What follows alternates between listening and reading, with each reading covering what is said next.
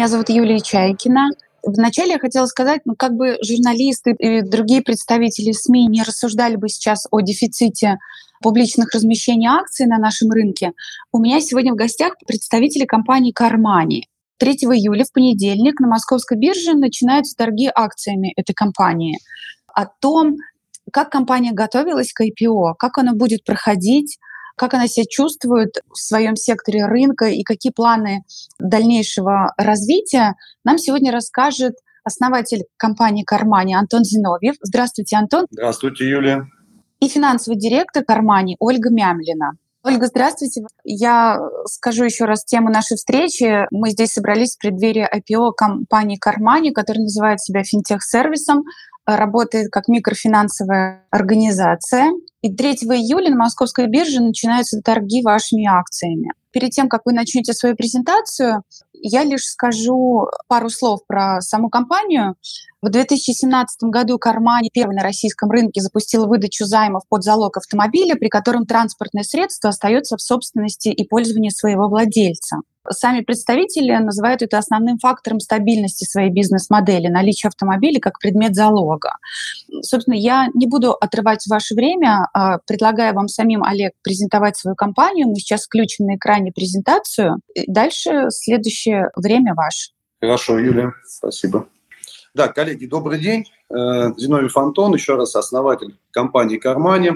С 2017 года наш финансовый сервис существует. Мы являемся финтехом, потому что у нас нет ни одного собственного офиса. У нас основная часть заявок оформляется через мобильное приложение. 85% заявок, несмотря на наличие залога. Основной продукт – это займ под залог автомобиля, то есть это клиенты, у которых уже есть собственные автомобили и в которых, по сути, заморожены денежные средства, которые мы помогаем разморозить быстро и просто. Начинали мы с того, что у нас была агентская бизнес-модель, то есть у нас никогда не было ни одного собственного офиса, и агенты осуществляли небольшой э, этап бизнес-процесса, осматривали автомобиль и заполняли заявку. Но в 2017 году мы поставили ставку на то, что мобильное приложение будет основным каналом оформления заявки, и на сегодняшний день у нас уже 85% клиентов оформляются именно таким образом. Мы занимаем лидерскую позицию – Наш портфель более чем в два раза превосходит портфель всех вместе взятых наших конкурентов в данном сегменте продукта, в таком продукте, в данном сегменте рынка. У нас 40% повторных клиентов. Это доказывает то, что сервис наш нашим клиентам нравится, и они возвращаются к нам. У нас э, собственная IT-разработка, то есть мы не зависим от каких-то зарубежных, так скажем, решений. И вот в такие периоды, как 2022 год, мы продолжали работать, не ощущая на себе каких-то сложностей с точки зрения ухода каких-то западных вендоров.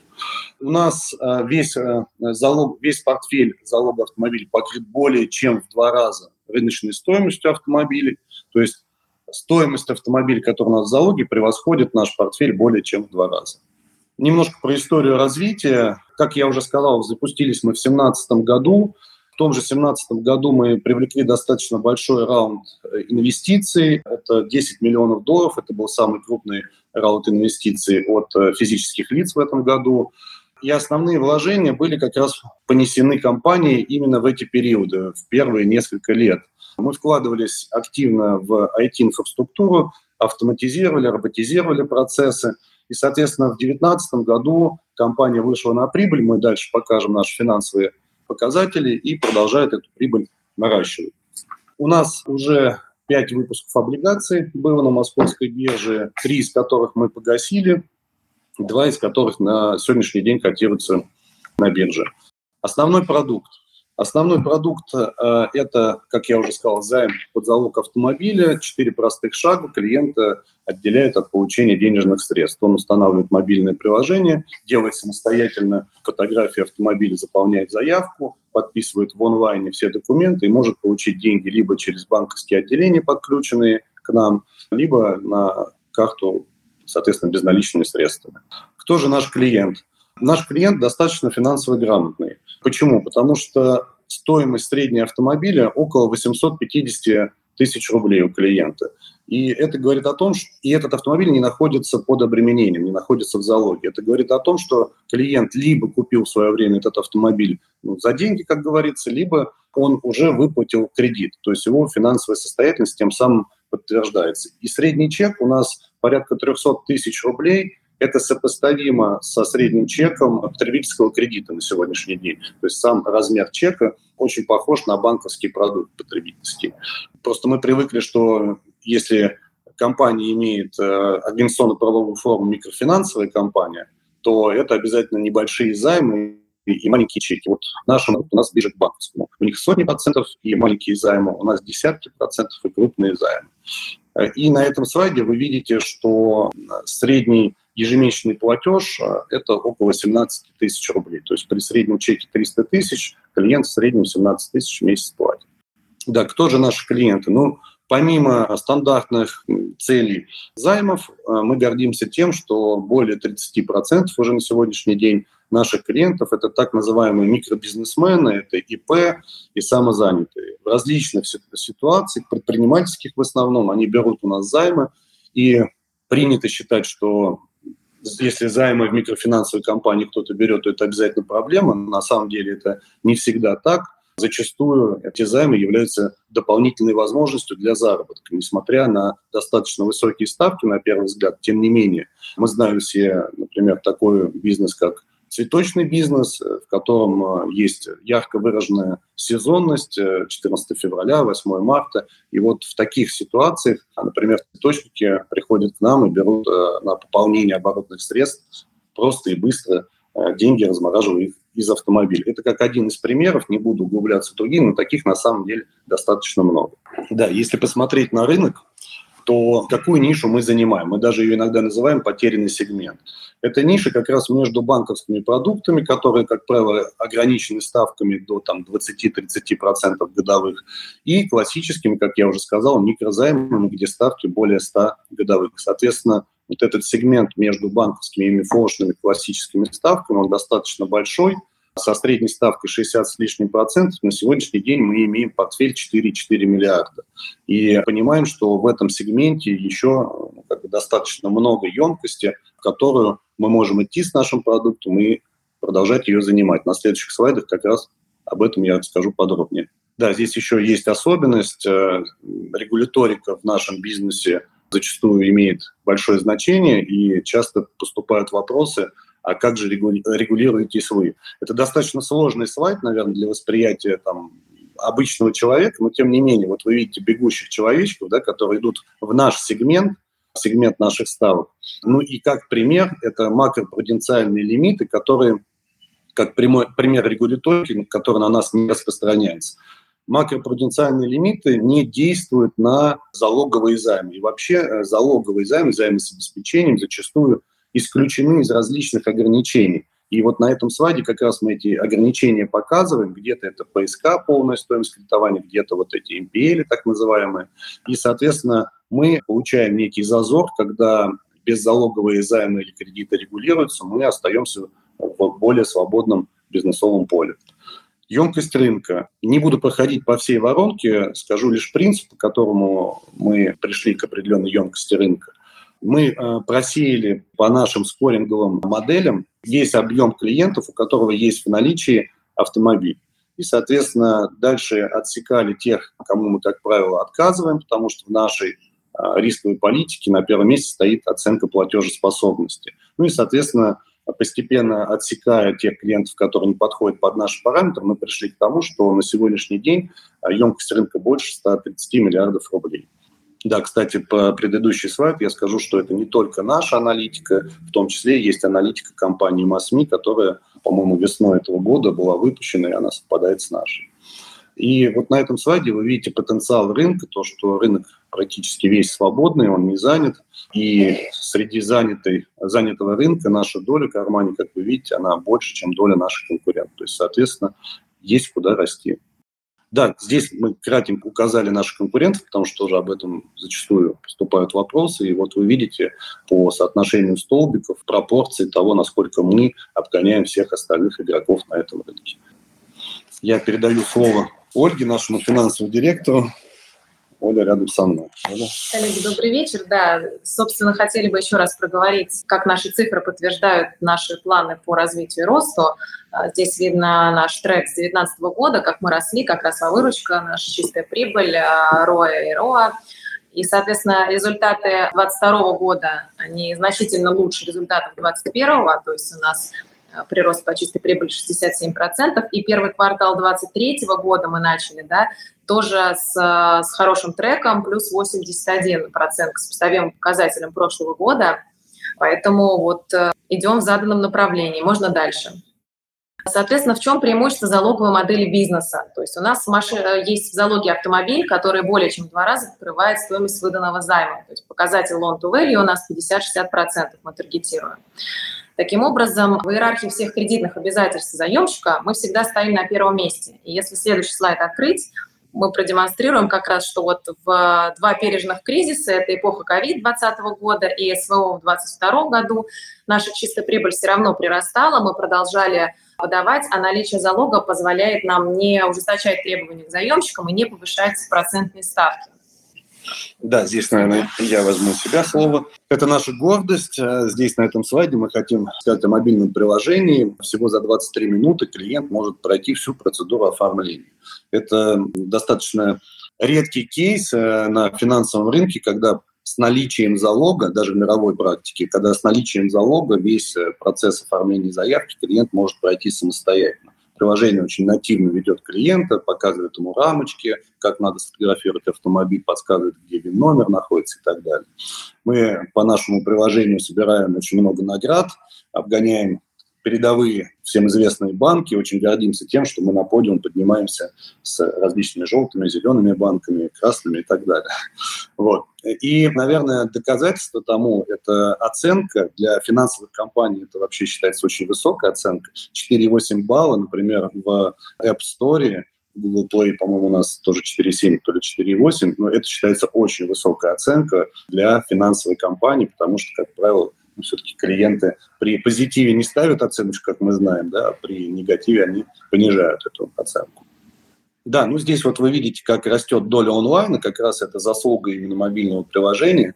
И здесь важно, наверное, отметить, что когда мы до клиента дотягиваемся напрямую через приложение, то, соответственно, для нас это более выгодно, потому что у нас нет агентов, и мы агентам не платим комиссионного вознаграждения та самая разработка, которой тоже мы гордимся, у нас не только мобильное приложение, но и, по сути, весь цикл жизни клиента поделен на четыре э, стадии, он весь автоматизирован и роботизирован по максимуму. От э, системы CRM при поступлении заявки, где у нас стоят даллеры, где мы обрабатываем несколько миллионов лидов в месяц. Это в основном банковские отказники, мы научились с ними работать. Сейчас, немножко забегаю вперед, но мы напрямую трем банкам подключаемся, то есть уже без лидогенераторов, а напрямую будем получать заявки. Соответственно, это модуль так называемый ценообразования. Обычно это называется risk-based pricing. Это ставка, которая формируется в зависимости от риск-профиля клиента.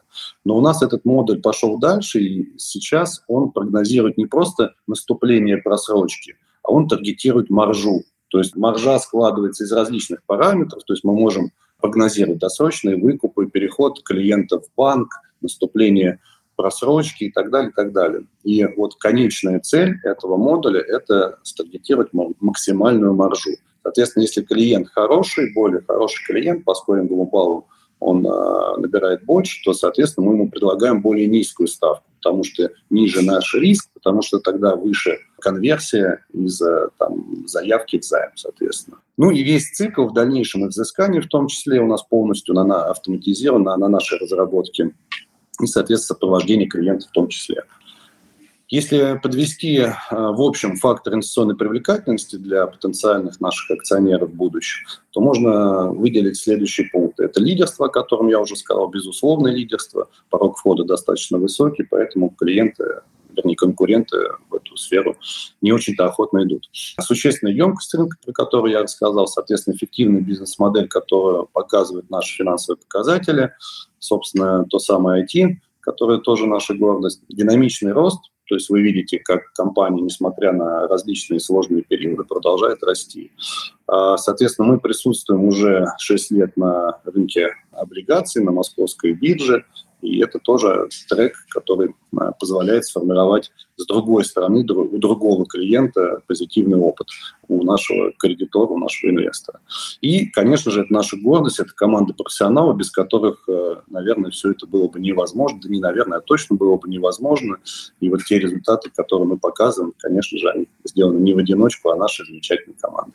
Коллеги, ну и к слову о шестилетнем присутствии на бирже. Здесь мы демонстрируем вам, что компания максимально использует все возможности по привлечению долгового финансирования оборотного. У нас есть э, большое количество наших кредиторов с высоким средним чеком, кто предоставляет нам займы. Также вот э, э, в течение шести лет у нас есть пять выпусков облигаций, три из которых уже погашены, сейчас два в обращении остались. И в конце прошлого года мы также одни там, из первых на рынке привлекли банковские кредитные линии. Сейчас в процессе, в процессе переговоров с еще одним банком. Поэтому у нас наш портфель диверсифицирован с этой точки зрения. Э, и, собственно, проводим как раз размещение, выходим на биржу для того, чтобы привлечь средства непосредственно в капитал. То есть э, доступ к оборотным деньгам у нас есть, проблем в этом нет никаких, но, к сожалению, он именно для расчета норматива не подходит. То есть подробнее чуть позже об этом скажу еще. Да, я лишь добавлю к сказанному Ольгой э, то, что порядка, не порядка, а более двух миллиардов рублей мы выплатили нашим кредиторам по облигациям, по прямым займам за всю историю компании. А, ну, здесь вы видите инвестиционный трек. Я повторюсь, компания работает с капиталом практически всю свою жизнь, потому что вот тот самый норматив, о котором сказала Ольга, это, по сути, является единственным ограничителем для э, роста компании. То есть есть э, соотношение собственных средств, собственного капитала и того объема, который мы можем выдавать, то есть привлеченных денег не в капитал. Соответственно, для того, чтобы его пополнять, компания время от времени за свою жизнь ну, в ходе своей, э, своего развития делает раунды, привлекает инвесторов в капитал. На сегодняшний день у нас более 170 акционеров уже. Ну и, соответственно, таким логическим следующим шагом в развитии компании это выход на биржу для того, чтобы уже таким самым цивилизованным способом дотянуться до капитала и дальше э, продолжать интенсивный рост. Да, Юля, у нас все на этом. Наверное, Отлично, да? спасибо за такую подробную а, презентацию. У нас впереди еще две важные части прямого эфира. Ну, я в первую очередь говорю это слушателям.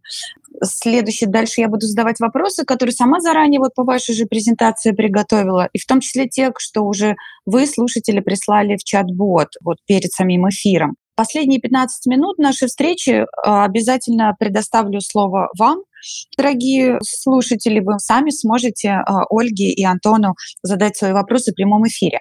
Ну а я тогда быстро перейду к своим вопросам, чтобы не терять время. Я заранее посмотрела вашу презентацию, собственно, по ней тоже буду идти. Если буду где-то повторяться, то, что вы уже рассказывали, уж простите, давайте повторимся. Ну вот сначала у меня к вам, а, Антон, вопросы. Вы оцениваете размер потенциального рынка в 132 миллиарда рублей, при этом вот упоминая, что совокупная доля а, вас и ваших конкурентов всего лишь 6%, то есть еще 94% незанятого рынка, еще работать и работать. А я вот хочу понять, за счет чего, ну или даже кого будет формироваться спрос на займы в этом сегменте. Вот кто те самые Э, человечки, которые вот в вашей презентации бежали на э, желтом экране? Ну, я вот пару слов уже сказал про наших человечков, которые к нам приходят. Это абсолютно разные ситуации, если вот начать с конца вашего вопроса, да. Но у нас все больше и больше в структуре портфеля действительно предпринимателей, которые под различные ситуации, у нас ну, чего только нету, да, если поподробнее об этом рассказать, у нас там и продавцы елок, и у нас даже есть люди, которые, когда в обло идет по э, Волге в Астрахани, они у нас берут займы для того, чтобы обеспечить себя на этот период там, ну, всем, чем нужно, да, наловить эту Волгу и потом всю жизнь, вернее, всю, весь год ее продавать. Ну, то есть даже такие вот модели мы выискивали. Не то, что выискивали, а с клиентами общаясь, мы выявляем вот такие модели. Вот. Это, конечно же, в том числе не только, наверное, вот те самые возможности, про которые я говорю, ну да, действительно, к нам клиенты зачастую приходят там, с кассовыми разрывами, когда надо пополнить оборотные средства. Но в том числе они используют как дополнительную возможность нас, на, что нам на самом деле очень важно, и мы этим гордимся. А если говорить про емкость, и, ну, я понимаю, вопрос, скорее всего, о том, а если действительно это емкость, и, ну, по сути, не придумали ли мы, что спрос намного больше, чем есть на данный момент. Мы сделали э, в начале года, провели раунд, на котором привлекли 230 э, миллионов рублей. Соответственно, мы сняли ограничения по нормативу, и мы уже с начала года увеличили на 20% объем выдачи. Соответственно, были периоды, когда мы не упирались в норматив достаточности капитала, и Например, в 2020, да, Оль, по-моему, году или в 2020 году, да, например, ну, в конце 19 да, в декабре мы выдавали порядка 500 миллионов. То есть емкость это действительно есть. В месяц. В месяц, да. Сейчас мы выдаем 300 с лишним. 300-350. Да. да. То есть мы выходили на большие объемы, мы видели, что, во-первых, есть емкость, во-вторых, наша компания технологически справляется и с большим объемом. Ну вот примеры с рыбаками из Астрахани и продавцами елок, они прекрасные. Но вот в той же самой презентации у вас была представлена юнит экономика займа, и там указано, что финальные потери составляют 15% от выданного займа. Можете пояснить, почему такой высокий уровень потерь, если вы работаете только с залоговыми займами? Да, конечно. Я бы, если честно, не сказала, не назвала бы этот уровень высоким. Он а, да, даже сопоставим, наверное, с банковскими потребами и автокредитами, может быть, немного выше точно существенно ниже беззалоговых продуктов а, в классических МФО. Этот а, размер риска, он позволяет нам выдерживать целевую маржинальность и целевой объем выдачи. То есть, на самом деле, такое соотношение риск-вэлю, оно экономически целесообразно держать риск на уровне ниже, но просто он порушит нашу финансовую модель на самом деле. Но я все-таки, позвольте, повторюсь, вот если по каждому кредиту есть залог, то почему, откуда все-таки 15% вылезает? Там, они ну, что? Там все-таки это автомобиль, а, с ним может что-то случиться. А, понятно. ДТП, ДТП, там какая-то переоценка отрицательная. В общем, кто-то не платит, все равно там прячется, куда-то уезжает, например, да, и все-таки движимое имущество. Поэтому все вот эти кейсы, о которых я рассказала, они вкладываются в озвученные 15%. Но исторически этот показатель у нас на этом уровне не растет ни в кризисные времена, ни в обычные. Хорошо, тогда еще вопрос про конкурентов. Вы не скрываете, что они есть, что вы их знаете, а, пускай даже доля их меньше, чем ваша, но вот э, микрофинансовых организаций на рынке все-таки больше, чем конкурентов, которые вы указали. А можете пояснить, почему другие МФО не идут в этот сегмент залогового кредитования? Да, абсолютно верно. Микрофинансовых компаний намного больше. Мы указали только те, у которых есть продукт, ну и они хоть как-то сопоставимы по объемам, ну то есть чтобы, э, чтобы их столбики было видно. Ну, во-первых, наверное, не идут, потому что есть уже лидер. Ну, мы так считаем. Потому что идти в тот продукт, где есть безусловный лидер, это всегда вызов. Ты будешь как минимум какое-то время вторым. Во-вторых, здесь очень высокий порог входа. Вот тот как раз тот норматив а, по капиталу, это порог входа достаточно высокий для того, чтобы начинать новую бизнес-модель. На самом деле он был ниже, когда мы начинали, ну тогда регуляторика для финансовых компаний, ну и даже для банков была ну, более послабее, так скажем, была. Были а, не такие жесткие требования к капиталу, например, к тому же. У нас еще есть норматив ликвидности и так далее.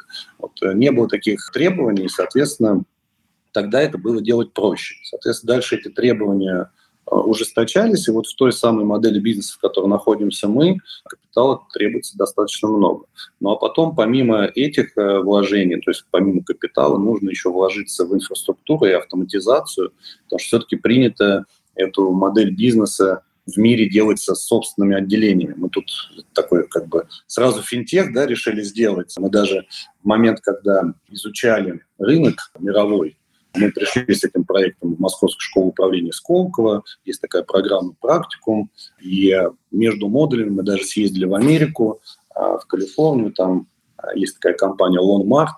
Вот она как раз единственная, кто работал на тот момент а, в агентской модели. Мы подтвердили для себя то, что та, та самая агентская модель без собственных отделений, она имеет преимущество, потому что можно быстро масштабироваться, потому что можно находиться в тех регионах, удаленных с небольшим населением, где собственным отделением смысла нет находиться. Ну, то есть, соответственно, чтобы вот все это сделать, ну, нужно достаточно серьезно вложить и деньги, и время.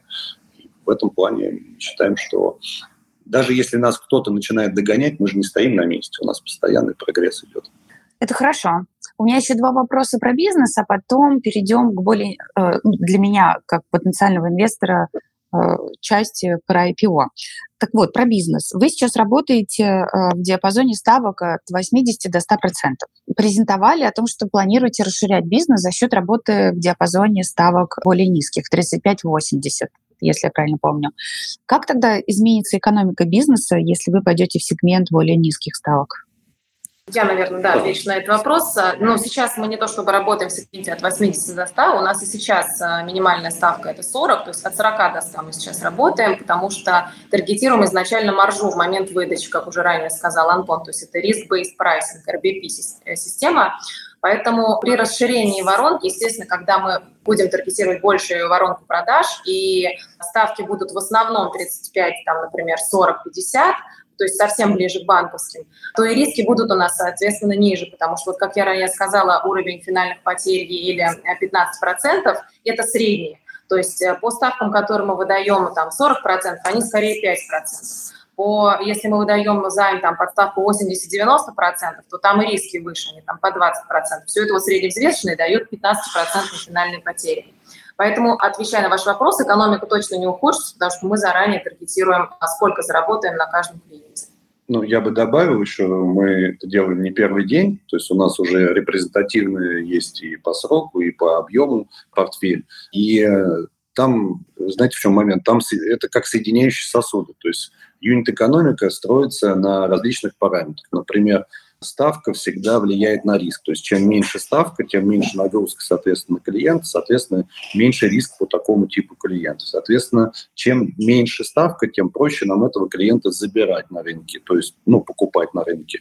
То есть маркетинговые расходы, соответственно, снижаются. То есть есть те переменные, которые Э, переструктурируются при более низких э, ставках э, в продукте, которые в совокупности все равно несут ту же самую маржу, а по каким-то сегментам даже выше. И вот здесь как раз вот тот самый наш блок ценообразования, он как раз помогает, а, сохраняя маржу, уходить в различные сегменты ставок.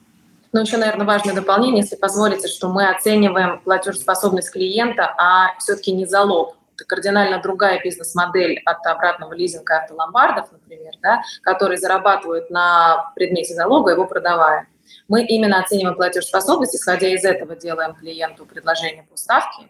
И, соответственно, зал, э, автомобиль оценивается исключительно как обеспечение этого кредита. Ну, залог мы тоже оцениваем, но просто это вторично. Да, оценивается, но как обеспечение. Ага, я поняла. Теперь про портфель. В 2021 году согласно вашей же информации, портфель займов вырос на 14%.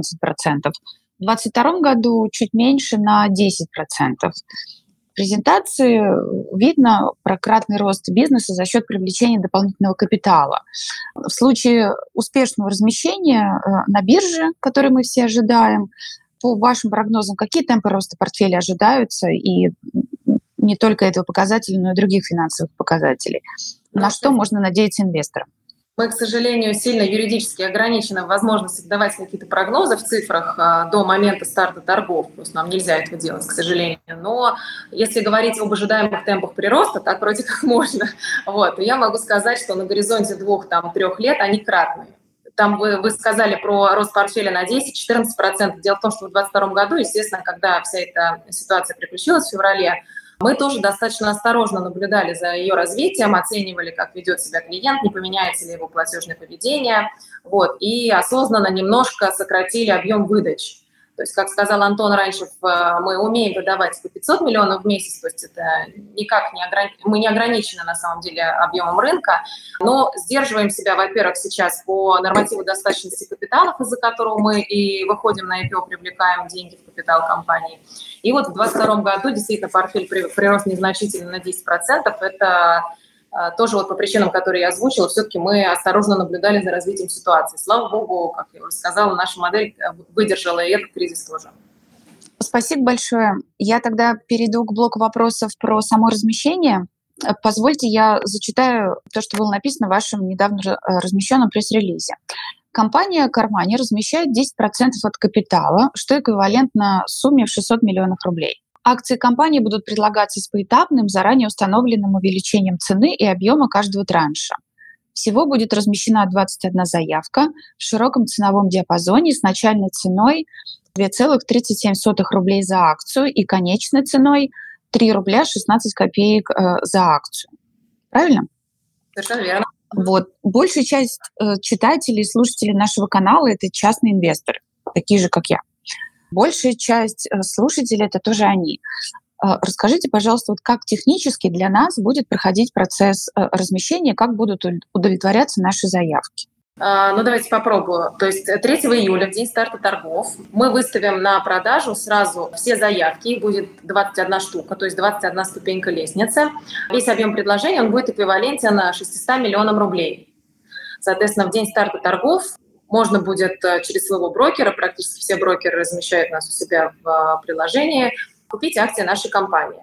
Давайте еще раз немножко на шаг назад. Все-таки про саму структуру сделки, наверное, расскажу чуть подробнее потому что это механизм выхода на биржу директ-листинг мы выбрали, да, но тем не менее с, с элементами классического IPO, потому что все-таки наша главная цель – это привлечь дополнительный капитал в компанию, и кэшин нам необходим. Поэтому была выбрана структура, когда вот акционеры компании временно передают пакет своих акций, часть пакета своих, своих акций на подконтрольную нам компанию, которая как раз и будет в день старта торгов выставлять вот э, акции на 600 миллионов рублей. И на средства, вырученные от продажи этих акций, эта компания а, оплатит вот часть доп. эмиссии. Таким образом, деньги попадут в капитал эмитента, в капитал СТГ и пойдут на развитие реализации а, нашей стратегии развития и роста. Не знаю, ответила ли я на вопрос или нужно еще что-то дополнительно пояснить? Я бы, наверное, добавил, что э, про лесенку, что на каждой ступеньке будет увеличиваться цена и объем. Воронка кверху будет расширяться, да, то есть на нижних ступенях объем предложения в количестве акций будет небольшим. И таким образом мы, по сути, ну, не мы, а рынок сформирует справедливую стоимость. Совершенно компании. верно. Если вопросы от слушателей будут, они могут их задать в э, последние 15 минут эфира. Там мы, скорее всего, их еще услышим. А я вот еще какой вопрос заготовила. А по какой цене будет выкупаться доп. эмиссия основными акционерами после размещения? Минимальные 2 рубля 37 копеек или как? Нет, смотрите, во-первых, э, допомиссия будет выкупаться не основными акционерами, она будет выкупаться той самой компанией, которая продает акции в момент размещения на лесенке. Соответственно, цена доп. эмиссии будет существенно выше э, старта торгов, поэтому она будет... Э, сегодня, кстати, совет директоров ее определил, если не ошибаюсь, на 2,73 за акцию. Просто две последние цифры по-разному переставили. 2,37, 2,73. Старта, старта торгов, да. Нет, мы цифры не переставляли. Да, это я попыталась пошутить.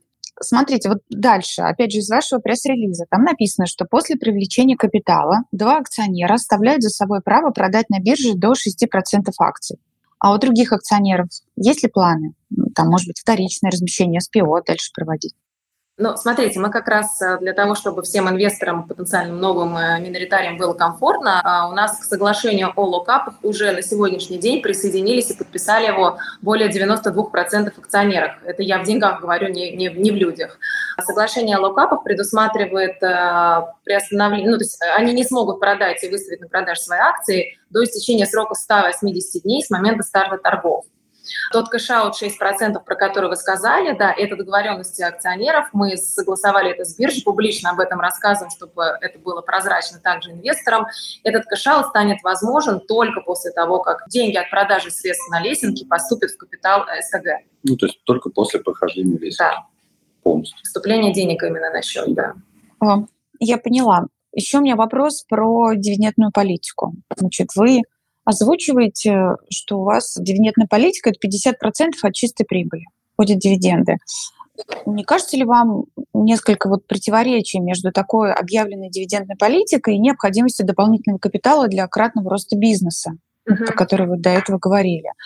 И что тогда имеет больше шансов быть пересмотрено вниз, ПИА вот или темпы роста? Ну, ничего не хотелось бы пересматривать вниз, если честно. Да, а, мы не первый раз слышим вопрос, что действительно, с одной стороны, странно для а, быстро растущей компании именно на этапе роста и развития тут же говорить, что мы там 50% а, от чистой прибыли будем направлять на выплату дивидендов. Тем не менее, мы слышим рынок, мы видим, как он поменялся, и сейчас основные, конечно, инвесторы – это физические лица, для которых все-таки дивидендная доходность, она очень важна. Это, наверное, один из ключевых факторов при принятии решения о покупке акций компании. Поэтому наша финансовая модель, мы постарались ее сбалансировать таким образом, чтобы учесть э, и интересы инвестора, и интересы компании вин-вин. Есть мы действительно планируем, начиная со следующего года, 50% от чистой прибыли направлять на выплату дивидендов. Это решение будет приниматься общим собранием акционеров постоянно, да, и, конечно же, ну, на момент принятия решения в зависимости от рыночной обстановки ситуации, если никаких форс-мажоров не произойдет, мы надеемся, то все будет выполнено в полном объеме. Хорошо, тогда я перехожу к следующей части своих вопросов. Это про клиентов, про работу с клиентами, про просрочку. Но сначала с кем вы работаете. Эти вопросы, кстати, э, пришли от слушателей в чат-бот, который мы собирали. Э, спасибо, дорогие слушатели, что вы заранее присылаете, потому что это очень интересно, то, что вы хотите спросить. Какова доля повторных обращений клиентов за автозаймами? Вот те самые рыбаки из Астрахани, они могут к вам, например, регулярно приходить или это разовая акция? Они не то, что могут, они и приходят. Вот мы показываем уровень э, повторных клиентов, он у нас 40%. 43. 40. Вот Ольга меня поправляет, уже 43. А, то есть в общей структуре выручки они дают вам 43%, да? Я правильно поняла? Ну, по выручке, наверное, не совсем корректно, потому что она же может меняться, да, но вот по доле повторных клиентов на входящем потоке а, из общего потока заявок это 43%. Клиент. Ясно. Клиенты, да. Поясните, пожалуйста, как вы работаете с заемщиками? Э, вот вы, Ольга, уже неоднократно э, говорили, что самое главное для вас там не стоимость залога, да, а платежеспособность клиента. Как вы ее проверяете? Давайте, наверное, я отвечу. А, у нас более 30 источников. А, помимо БКИ у нас есть и мобильные операторы, и федеральная налоговая служба и так далее. То есть мы можем собирать по заемщику достаточно много информации. Соответственно, каждый из заемщиков попадает в определенный тип, и мы видим, а, как этот тип платил в предыдущие периоды, и, соответственно, прогнозируем его платежеспособность в будущие периоды по вот как раз совокупности этих факторов. То есть каждый клиент у нас получает так называемый свой скорбал. Сама система скоринга, она уникальная, сама скоринговая карта, она уникальная. И, по сути, наверное, у любой кредитной организации это такое некое а, сакральная, знаете, ценность, такой ДНК, на базе которого принимается решение о выдаче либо не выдаче займа. А много типов? Вот сколько их вообще? Ну, их много. Я даже сейчас затрудняюсь сказать, сколько именно. Дело в том, что это как живой организм, там нейронные сети, по сути, факторы меняются, платежеспособность меняется, соответственно, модель корректируется в зависимости от новых факторов. Они могут быть внешние, внутренние. Ну, в любом случае, такой, знаете, живой организм, постоянно подстраивающийся под, под э, нынешний мир, можно так назвать.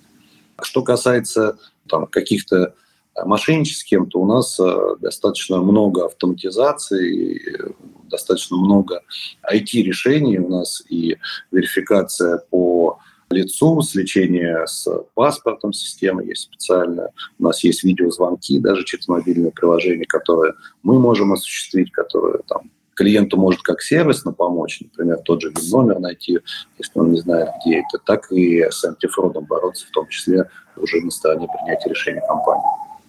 Вот я как раз и хотела спросить, как устроен процесс взыскания задолженности. Там, если заемщик, например, вообще не собирается платить, вы занимаетесь поиском автомобиля или что вы делаете? И тогда сразу же вот в этом блоке спрошу, сколько времени обычно проходит между выходом просрочку и получением компании средств от реализации автомобиля? Да, хороший вопрос, и хорошо, что вы его задали, потому что здесь важно дать понимание всем, что основной процесс выхода из просрочки – это совместная реализация. То есть ни нам, как компании, ни самому клиенту нет смысла уходить в глубокие стадии просрочки. Для нас это определенные косты и бизнес-процессы, а для клиента это, соответственно, ухудшение платежной дисциплины, ухудшение своей кредитной истории как следствие.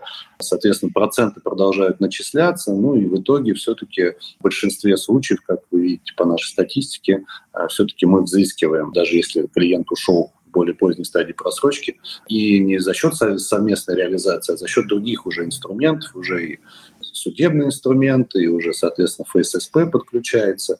Но если мы говорим про срок реализации, ну, так называемой добровольной реализации, то он порядка 30 дней.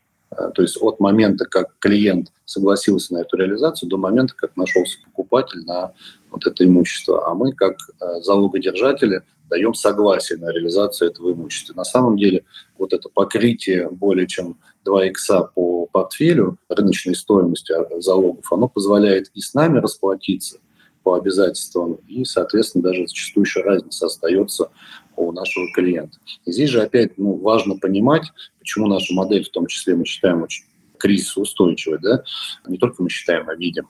Потому что зачастую он хочет отдать деньги, но у него нет сценария, где их взять. Вот в нашем случае с наличием залога у клиента есть всегда сценарий этого выхода из просрочки, как раз вот та самая совместная реализация за счет имущества.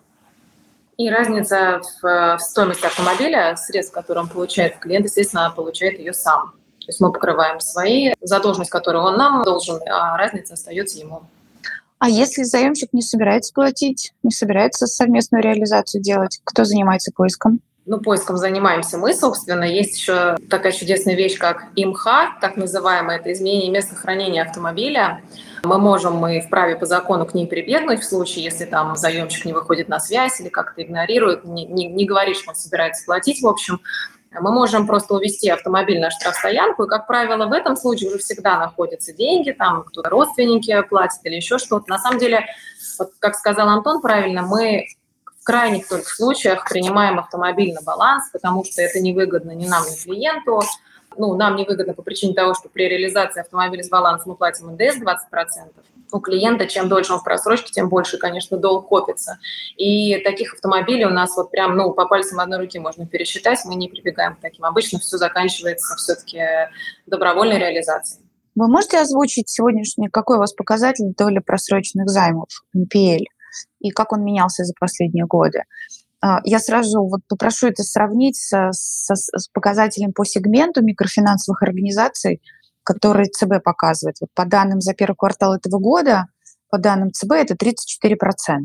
А у вас? Да, конечно. Смотрите, давайте только, чтобы было понимание, что мы с чем сравниваем, я немножко расскажу, чем мы отличаемся. Вот те 34%, о которых вы говорите, NPL у беззалоговых микрофинансовых организаций, это просрочка по их а, корпродукту беззалоговому. Что такое беззалоговый продукт? Это PDL и инсталмент. То есть это небольшие суммы, займы до зарплаты, срок там 2-3 недели, сумма 10-15 тысяч рублей, ставка 250-300 годовых да, сейчас. Естественно, из-за быстрой оборачиваемости и высоких таких ставок, естественно, и как бы доходная часть формируется быстрее. Просрочку, которая у них уже признана безнадежной из-за отсутствия залога, да, эти, эти портфели NPL, они продаются. Поэтому вот уровень 34%, который вы озвучили, он, ну вот, наверное, в целом по рынку именно такой, по беззалоговому. У нас ситуация немножко другая и бизнес-модель другая. Мы не продаем просроченные портфели, потому что мы на самом деле эффективно взыскиваем их сами. Как ранее Антон описал весь процесс. Он у нас просто чуть дольше растянут во времени. И если вот смотреть на NPL, наверное, все-таки это не тот показатель, который мы таргетируем. Почему? Потому что он очень зависит от, от амортизации портфеля, от объема новых выдач. А вот если мы условно завтра выдадим на миллиард рублей, там, или там, в ближайший месяц, у нас доля NPL сразу там существенно сократится. Показательно ли это? Наверное, вряд ли. Мы таргетируем, еще раз повторюсь, финальные потери, они у нас не превышают 15%. И есть у нас еще такой показатель, ну, внутренний, э, портфельный PD. Мы смотрим, как ведет себя винтаж, выданный год назад, какая у него просрочка по состоянию на сейчас. Вот, и оно все сопоставимо с теми самыми 15%, о которых мы говорим. Спасибо, я поняла. У меня завершающий вопрос про регулятора. Э, я имею в виду Центральный банк, который давно обеспокоен вопросом закредитованности граждан и стремится как-то охладить рынок потреб кредитования. Вот с вашей точки зрения, возможно ли ужесточение регулирования сегмента микрофинансовых организаций? И какие, может быть, еще регуляторные риски а, вы знаете и можете рассказать? Извините, вот я сейчас вам слово предоставлю, я просто хочу отметить для слушателей, это мой последний заранее подготовленный вопрос, а дальше уже вы слушатели можете поднимать руки заранее, и я тогда предоставлю вам слово в эфире. Если говорить про регулятора и ужесточение политики в области э, микрофинансовой деятельности, то все, что делает сейчас регулятор, все ужесточения, они направлены как раз на э, беззалоговые займы, на снижение уровня закредитованности населения без залога. Это МПЛ, макропруденциальные лимиты, которые введены да, они ограничивают уровень долговой нагрузки заемщиков без залоговом портфеля. То есть компания не может выдавать займов с ПДН долговой нагрузкой выше там, 50%, более 30% от портфеля. Сейчас 35%, э, с следующего квартала этот э, уровень будет 30%. Нам это отношение не имеет, у нас залоговый портфель, поэтому мы здесь не ограничены. И с 1 июля снижается максимальная ежедневная ставка с 1% в день до 0,8% в день это также к нам не имеет никакого отношения, потому что это по беззалогам. У нас таких ставок и близко нет. То есть у нас десятки процентов, а не сотни. Поэтому вот, ну, на мой взгляд, вот все действия регулятора, которые сейчас направлены, они, наверное, действительно правильные и снижают закредитованность населения, но они все-таки в плоскости э, классических МФО лежат не, и неприменимы к залоговому продукту.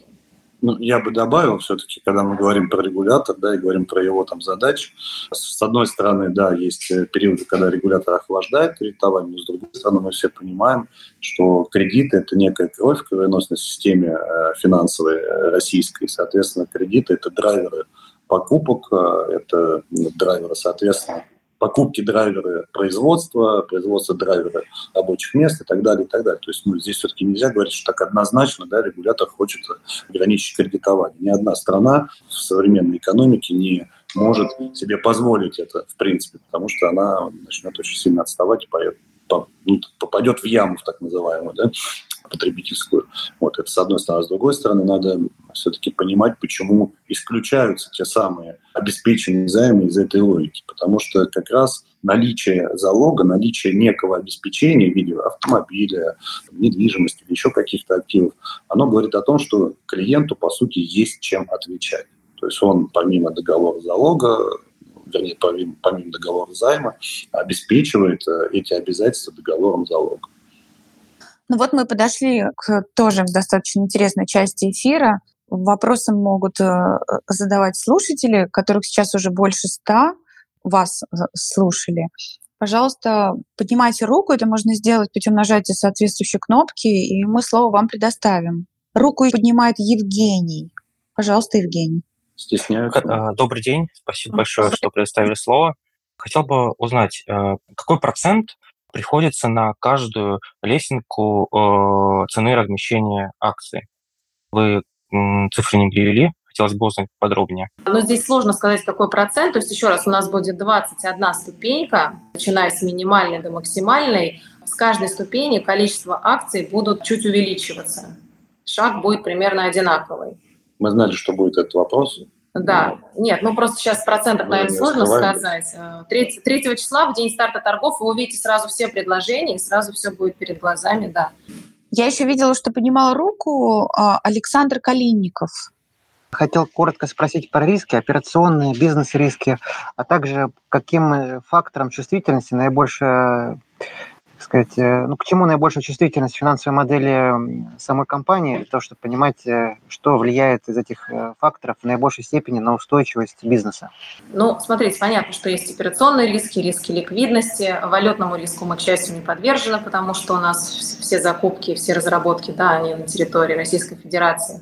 Сказать, наверное, что наиболее существенно влияет сложно. Наверное, наиболее существенно влияют геополитические риски, если честно, потому что их труднее всего прогнозировать. Со всеми остальными рисками мы справляемся. У нас есть много механизмов контроля, там, а, точек, которые мы регулярно как бы контролируем. С геополитическими рисками, конечно, сложнее. Ну, я бы здесь а. добавил, что э, обычно инвесторы не очень любят читать проспект, но у нас в проспекте на самом деле достаточно подробно описаны все виды рисков. И ну, кстати, мы да. этому уделяли прям особое внимание. Можете, не поленитесь, откройте у нас Финансовые, налоговые, да. Проспект нас... публичен, он на сайте ЦБ. У нас на сайте он большой, там 200 страниц, но раздел с рисками, он там на несколько страниц, и там, кстати, да, все есть. Просто мне что-то подсказывает, что Александр, Александр погруженный человек, судя по вопросам. Соответственно, Александру, мне кажется, будет даже правильнее прочитать это в нашем проспекте. Потому что он писался как бы не для того, чтобы вот просто был, да, он писался действительно так, как есть. Ну, часто еще спрашивают, на самом деле, а что будет, если там ключевая ставка повысится, вот опять случится какой-нибудь кризис, ключ там, будет скакать, что вы будете тогда делать? Для вас стоимость фондирования вырастет, но здесь, опять-таки, принцип сообщающих сосудов, вырастает стоимость фондирования, ключевая ставка, соответственно, весь рынок увеличивает и ставки выдачи. То есть здесь как бы вот такой механизм, он сам, сам себя регулирует. Мы уже были в этом механизме. Да, не раз, не только мы. Мы гордимся тем, что мы прошли вот весеннюю ситуацию, ну, февральскую, да, назовем, 22 года, когда резко ставки поднялись у банков. А мы, честно говоря, как и любая, наверное, кредитная организация, начали переживать, не будет ли у нас оттока кредиторов. На самом деле его как такового не произошло. Наверное, том числе то, что все-таки история у компании, там, не первый год мы работаем, да, эти самые там более двух миллиардов рублей, которые мы выплатили, тому подтверждение, что мы в различных ситуациях исполняем свои обязательства. Вот. Ну и большая работа нашего сотрудника, директора по корпоративным финансам, Артема Саркикяна, который ну, при мне лично ходил вот все эти дни, несколько дней с, с телефоном, хотел сказать, с двумя телефонами, нет, с одним все-таки телефоном, с двумя частными ушами, вот, потому что он, ну, мы все-таки привыкли э, работать с нашими акционерами, с нашими кредиторами, и мы этому уделяем достаточно много времени. А зачастую, как показывает практика, ну, человеку надо просто объяснить, что у нас происходит. И мы объясняли, что у нас портфель залоговый, мы объясняли, как он себя ведет, мы даже какие-то показатели давали наружу по вот этим сложным периодам. И это на самом деле помогло нам пройти вот этот сложный для многих кредитных организаций период, не повышая ставки ну, в одном диапазоне, находясь с банками, причем очень известными крупными банками. Вот это даже нам показало, насколько есть доверие у кредиторов наших. Спасибо за такие подробные ответы. Вот я пока больше не вижу поднятых рук, и я вспомнила, что вот как журналист хотела вас тоже еще одну э, вещь спросить. Скажите, пожалуйста, вот сколько времени у вас прошло от момента, когда вы впервые задумались, что неплохо бы привлечь э, капитал в компанию путем размещения акций до того момента IPO, до сегодняшнего момента. Почему я спрашиваю? Потому что, например, на рынке есть компании, и крупные, и не очень, которые годами дают комментарии и рассказывали нам, журналистам, что вот-вот, вот как только конъюнктура улучшится, они пойдут и IPO проведут. Они уже давно готовы и сделают. И они вот по несколько лет такие комментарии дают. А у вас сколько времени это заняло? Классный вопрос. Классный почему? Потому что, знаете, вот если посмотреть самый старт компании, да, презентации для инвесторов, то у всех стоит вот эта вот аббревиатура IPO, многие даже, мне кажется, ну, не очень-то а, понимают, а почему она стоит. Ну, просто так принято, да, вот какой-то причем это как итог, не как промежуточная точка, а вот а что дальше, спрашивает инвестор. Ну, дальше мы не знаю, продадим компанию или там сделаем IPO. Я, наверное, сам был таким, да не, наверное, а точно абсолютно, да. Но а, когда-то в начале, когда этот проект стартовал, и мы в том же Сколково были, да, действительно, эта аббревиатура была просто как некая цель, под которой не было оснований но вот так, чтобы осознанно и понимая, для чего это нужно, на самом деле, может быть, и регуляторика привела нас к этому пониманию, да, то, что мы постоянно вот э, нуждались в капитале, для этого делали раунды, такие приватные раунды делали. Но, наверное, осознанно, что мы можем выйти на IPO, появилась, наверное, идея, ну, все-таки, где-то в 2021 году, да, если вот так честно говорить.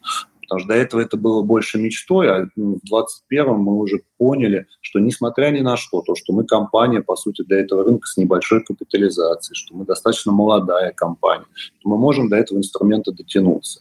И э, у нас было основание, почему? Потому что в свое время, когда мы выходили на рынок облигаций, ну уж поверьте, это была еще, еще более ранняя стадия даже для рынка облигаций, чем сейчас наша ранняя стадия для, для рынка там, IPO или прямых размещений. Вот. Но тогда мы это тоже смогли сделать. На самом деле рынок достаточно скептически относился. Тогда не было рынка ВДО, так называемых высокодоходных облигаций. Мы были первые, кстати, кто разместил. Первые, я не знаю, там среди первых мы точно были. Нет, биржа нам говорила, что мы были первые. Ну хорошо. Тут не, не суть не в титуле, да, а суть э, в том, как это было, и то, что ставил такие амбициозные цели, команда умеет их добиваться. И э, с годами мы уже, ну, то есть мы, мы чувствовали, что рынок меняется, то же самое, как мы чувствуем сейчас, что меняется рынок э, привлечения денег в капитал путем э, размещения на бирже акций в том числе тогда с институционалов он переходил на физических лиц.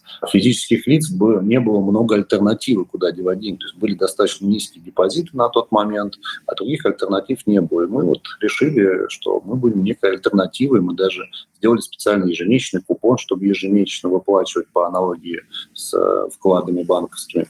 Ну, я, может быть, так долго да, отвечаю, но если коротко отвечать, то это 21 год, где уже осознанное решение было, что мы можем идти на IPO. Ну, потом все мы знаем события, несмотря на то, что мы начали готовиться, события все это откладывали. Ну, сейчас уже нас не остановить. Знаете, коллеги, мы всерьез говорим, что когда мы сейчас разместимся, мы потом напишем книгу «Наш путь к IPO», потому что столько всего происходит каждый день нового, который на 180 градусов меняет наши планы. Мы там садимся, 10 минут выдыхаем и уже как бы думаем, что делать дальше. Вот э, последние несколько лет точно повысили уровень стрессоустойчивости наших граждан в целом и нас в частности. Да, спасибо. Книжка, это, кстати, всегда интересно. Это как все было на самом деле. Да. Но у нас есть две поднятые руки. У нас на самом деле закончилось время прямого эфира, но мы с вами договаривались, что можем позволить да. себе еще несколько минут. Две поднятые руки. Геннадия Соргин, пожалуйста. Только быстро.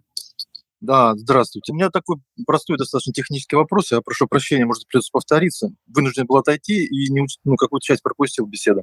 У меня интересует вопрос технически, как купить акции можно? Я не понял. На, на бирже стакан появится 3 июля или да. нужно брокеру какую-то заявку подавать? Смотрите, на бирже появится стакан. Так как биржа допустила нас в третьем уровне листинга, то единственное, что если вы не квалифицированный инвестор, вам необходимо будет пройти короткое предварительное тестирование. Оно очень простое, но это обязательно требование биржи. Квалифицированный потом... Э, то есть будет ли вот эту самую воронку, как вы говорите, вы заявки на продажу выставите просто. По каждой цене будет какое-то количество бумаг предлагаться. Да. Совершенно верно. Вы через своего брокера можете купить акции в день начала торгов, практически через любого. Можете заранее заявку поставить, чтобы она, ну, уже когда в момент, когда торги начнутся, чтобы она сработала. Uh-huh. Здесь да, давайте, uh-huh. коллеги, давайте э, все-таки пару слов скажем, да, чем отличается мой листинг от IPO классического. В классическом IPO заранее собирается книга заявок, так называемый период букбилдинга, когда инвест банки рекламируют, по сути, ну, советуют покупать э, акции компании, которые выходят на IPO, и заранее формируется понимание и цены, и объема. Вот всего этого нету в прямом листинге, именно поэтому э, выставляем 600 миллионов путем лестники, что как раз поможет сформировать справедливую рыночную стоимость, ну и начать торги, по сути, да, то есть кто-то должен быть продающим акционером. Вот. Соответственно, вот этим отличается. Поэтому здесь никто заранее купить не может. Можно было на стадии при IPO поучаствовать, но она уже прошла.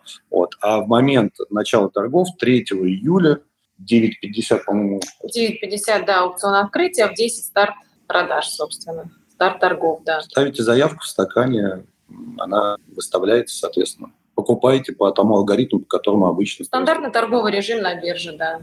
Ничего особенных никаких не будет. Ну, можете не 3 июля, можно и 4, и 5, и так далее. Если останется. Ну, дальше кто-то будет продавать. Ну, дальше кто-то будет продавать, да, ну, наверное, уже подороже. Хотел бы в это верить. Спасибо. Еще была поднята рука у Виктора, слушатель по имени Виктор. Так, э, да, здрасте, добрый вечер. У меня к вам максимально практический вопрос. Э, вы говорили, что будете размещать 600 миллионов в виде лесенки. А будет ли раскрываться информация до непосредственного листинга об объеме э, лотов на каждой цене? в стакане? Или вы это не озвучиваете? Да, один лот у нас... Нет, лот у нас 100, 100, 100 акций, да, то есть лотность у нас есть, а вот непосредственно какой объем на, на каждой заявке, это уже в день старта торгов будет информация. Все понял, спасибо большое. Ну да, Кирилл, все-таки про лот спрашивает. Ну да, 100 акций 100 у нас в лоте, да. Угу. Я тогда вот и от своего имени, от имени слушателей поблагодарю вас за такие подробные ответы. Спасибо, что больше часа с нами провели. Я тоже вне зависимости от разных факторов просто желаю вам успехов, потому что это долгая, сложная и важная работа для любой компании. Если будете проводить еще размещение или размещать облигации, добро пожаловать в телеграм-канал «Мои инвестиции» мы только э, рады проводить такие встречи для э, частных инвесторов. Я напомню, что запись сегодняшнего эфира мы обязательно разместим в ближайшие два дня, завтра или послезавтра. Ее можно будет тоже еще раз прослушать. Спасибо, Антон, спасибо, Ольга. Да. Спасибо вам. Спасибо большое, Юлия. Спасибо всем зрителям за их вопросы, за то, что... И за время, удел... за время. уделенное. До свидания. Хорошего вечера.